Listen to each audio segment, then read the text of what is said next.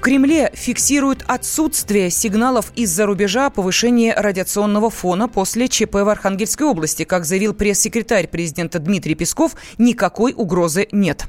Ну, согласитесь, что администрация президента, наверное, вряд ли тот орган, который может на основе э, перечисления определенных элементов говорить о тех или иных процессах, о загрязнении или не загрязнении. Это должны делать эксперты. Мнение экспертов, которое было официально опубликовано, хорошо известно. Мы ориентируемся на официальные заключения, официальные заключения э, и администрации города, и соответствующих ведомств, которые как раз и говорили об отсутствии какой-либо угрозы загрязнения. Кроме того, мы обращаем внимание, собственно, как и все, на отсутствие каких-либо сигналов со стороны находящихся в непосредственной близости к этому району измерительных станций других государств. А вы знаете, там этих станций много. Тоже вы прекрасно знаете, что ни с одной из этих станций никаких сигналов не поступало.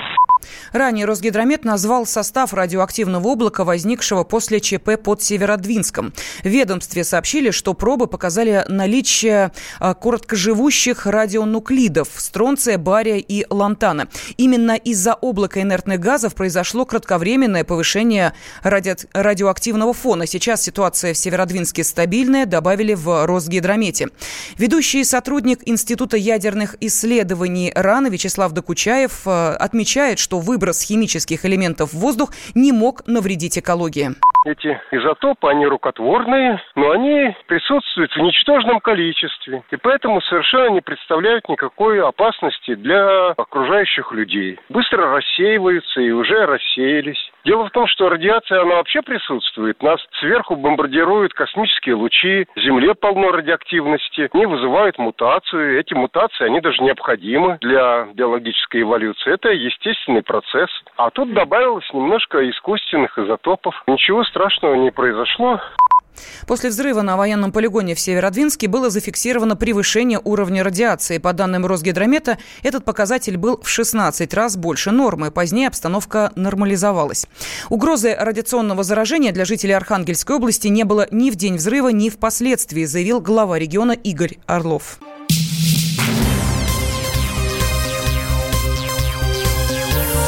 Темы дня.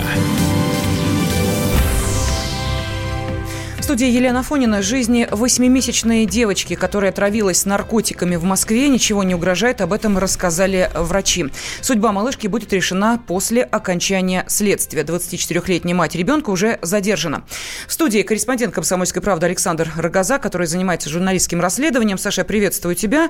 А, Добрый ну, день. Давай э, сразу э, определимся, каким образом вообще стало известно об этой истории, э, кто забил тревогу и каким образом ребенок оказался в больнице с вот таким чудовищным предположением отравления наркотиками. Слушай, ну смотри, тут э, все предельно просто. Кстати, произошло это еще 18 августа, просто несколько дней об этой истории, к сожалению, никто не знал. 8 а, месяцев девочки, как ты уже сказала, младенцев, э, грудничков периодически носят в больницу, у них берут различные анализы. И получилось так, что очередной анализ мочи показал, что есть следы наркотических средств каннабиоидной группы. А, естественно, сразу врачи сообщили об этом и а, в опеку, и сотрудникам полиции.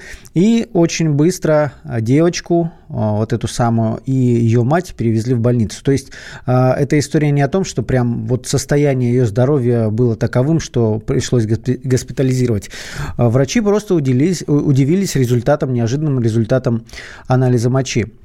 Естественно, девочка сейчас находится в, поли... в больнице, прошу прощения, Мать ее в больнице. Проводится все еще доследственная проверка, потому что э, сейчас пытаются все-таки выяснить, каким образом э, наркотики могли попасть в организм маленького ребенка. А, разумеется, главное предположение, что это произошло вместе с, с молоком матери. Сама мать говорит, что я знать ничего не знаю, возможно, это какая-то ошибка или случайное попадание в организм, хотя в это верится с трудом. Но, тем не менее, уголовного дела пока нет. И вот, как ты уже сказала, судьба девочки будет зависеть от э, результатов проверки, которую сейчас проводят правоохранительные органы. И вот такая, собственно, история, но надо сказать, что хотя вот важная деталь, когда мы говорим о подобных результатах, о подобных инцидентах с участием детей, мы как бы для галочки какие-нибудь детские омбудсмены сообщают, что мы взяли на личный контроль. Я решил проверить, взял ли это действительно на личный контроль детский омбудсмен Евгений Бунимович, и мне в его э, офисе сказали так, да, конечно, он взял, но с матерью он не общался, к ребенку пока не ездил, мы сделали соответствующие запросы в правоохранительные органы и в Департамент здравоохранения Москвы. Вот так э, на личном контроле у детского омбудсмена находится эта история. Я очень надеюсь, ну, сообщают действительно, что э, здоровью девочки, слава богу, ничего не э, грозит, все-таки наркотики не самой тяжелой, так скажем, группы, слава богу, опять опять же. Но я очень надеюсь, что нам в полиции расскажут, откуда появились в организме ребенка следы наркотиков и какое к этому отношение имеет ее мать. Ну, а значит, журналистское расследование э, спецкора «Комсомольской правды» Александра Газы продолжается. Будем следить за ним и э, в нашем эфире, и на сайте kp.ru, и на странице газеты «Комсомольская правда». В Ульяновске уволили росгвардейца, отказавшего в помощи из-за обеда. К сотруднику обратилась местная жительница с просьбой разобраться с хулиганами, но силовик не реагировал, сославшись на нерабочее время. Боец Росгвардии в тот момент стоял в очереди за шаурмой. С подробностями корреспондент «Комсомольской правды» Алина Габдулина. Гражданка на улице просила их помочь таксисту, которому в тот момент угрожали неизвестные. Никакой реакции от сотрудников неведомственной охраны она не дождалась. Один продолжил сидеть в служебной машине, а второй покупать еду. Однако неприятный инцидент был заснят на видео. Там угрожают таксисту. Здесь стоит Росгвардия. Он мне сказал, что у него обед. И вот этот товарищ тоже сказал, что у него обед. За что они получают деньги? Скажите мне, пожалуйста, за то, чтобы шурму свою покушать. Вот, видите, Росгвардия. И они ничего не предпринимают просто. И им даже не стыдно. Они сказали, что у них обед. А после того, как я начала снимать, он надел кепку и хочет что-то предпринимать. Мы так не сказали. Вы сказали, что у вас обед. Как итог, один из сотрудников Росгвардии был уволен, а второй привлечен к дисциплинарной ответственности. Последняя коснулась их непосредственного руководителя. Алина Габдулина, Комсомольская правда. Радио как книга. Развивает воображение. Но для тех, кто хочет больше, мы ведем свой YouTube-канал. Радио «Комсомольская правда». Надо и сто раз услышать, и один раз увидеть. В России хотят ввести уголовное наказание для владельцев агрессивных собак. С такой инициативой выступила общественная организация «Коллективная защита». Соответствующее письмо уже направлено спикеру Госдумы Вячеславу Володину. Собаководу может грозить от 200 тысяч рублей штрафа до трех лет тюрьмы за нападение животного на человека. Как рассказал президент коллективной защиты Марат Аманлиев, потенциально опасная собака – это своего рода оружие, с которым владелец должен обращаться еще осторожнее, чем с обычным ружьем или пистолетом.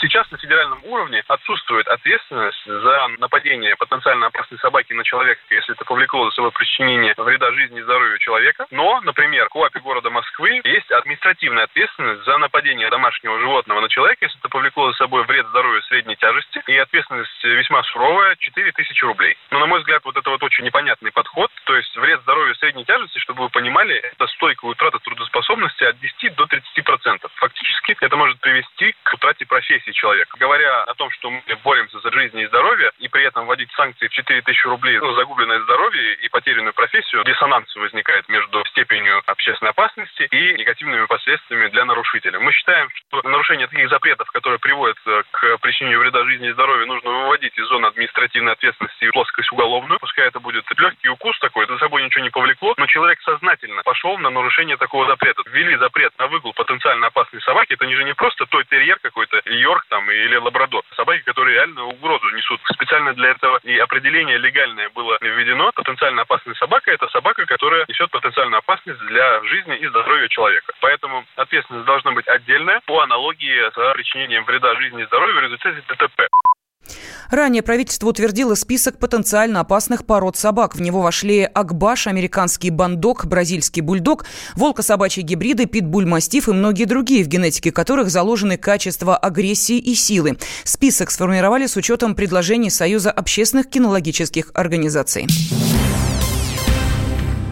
В России не хватает мужчин. Такие данные опубликовал Росстат. Оказалось, что в стране на 1154 женщины всего 1000 мужчин. Такой гендерный разрыв характерен для всех регионов России за исключением Чукотки, где ситуация обратная. На одну тысячу мужчин там приходится 956 женщин, а через 20 э, лет их и вовсе станет 813.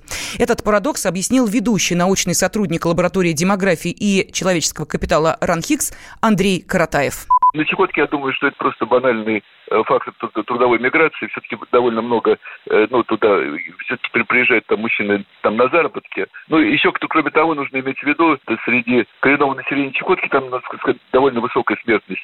Среди женщин, там, скажем, материнская смертность среди коренного населения Чукотки побольше, там, чем в среднем по России. В целом по России ситуация довольно понятная, связана прежде всего с тем, что ожидаем жизни мужчин у нас ну, на 10 с лишним лет до сих пор меньше, чем э, среди женщин. Речь идет о довольно специфической диспропорции. Если речь идет о молодых возрастах, у нас среди детей Э, мальчиков больше, чем девочек, диспропорции выравниваются, в старших возрастах появляется как раз э, заметное превышение женщин над мужчинами, ну и в пожилых возрастах это уже колоссальное превышение. Все-таки главный убийца мужчин – это крепкий алкоголь. Э, при этом потребление его, слава богу, после 2005 года удалось заметно сократить. Прежде всего, благодаря этому и разрыв сократился на 4 года. Феномен Чукотки – это тоже с тем, что женщины, ведущие традиционный образ жизни, тоже употребляют употребляют крепкий алкоголь вплоть до э, чистого спирта. В России к 60 годам две женщины претендуют на одного мужчину. Происходит вынужденная демографическая деформация общества. Но Росстат предполагает, что ситуация может измениться помимо Чукотки еще в одном регионе, на Камчатке. Там мужчин тоже станет больше, чем женщин. Правда, произойдет это не раньше 2031 года. Накал страстей на радио «Комсомольская правда». Кто прав? И главное, кто виноват? все губернаторы и мэры сидят у телевизора с э, блокнотиком. Не дай бог, кто-то что-то сейчас Путину задаст какой-то Врачей вопрос. нет? Нет. Педагогов нет? Нет. Мы тут революционную ситуацию себе закладываем. Жги глаголом этих мразей. Извините, у нас каждую неделю какие-нибудь там задержания и посадки. Андрей и Юлия Норкины. По будням в 9 вечера в программе «Простыми словами». Не могу ответить на этот вопрос.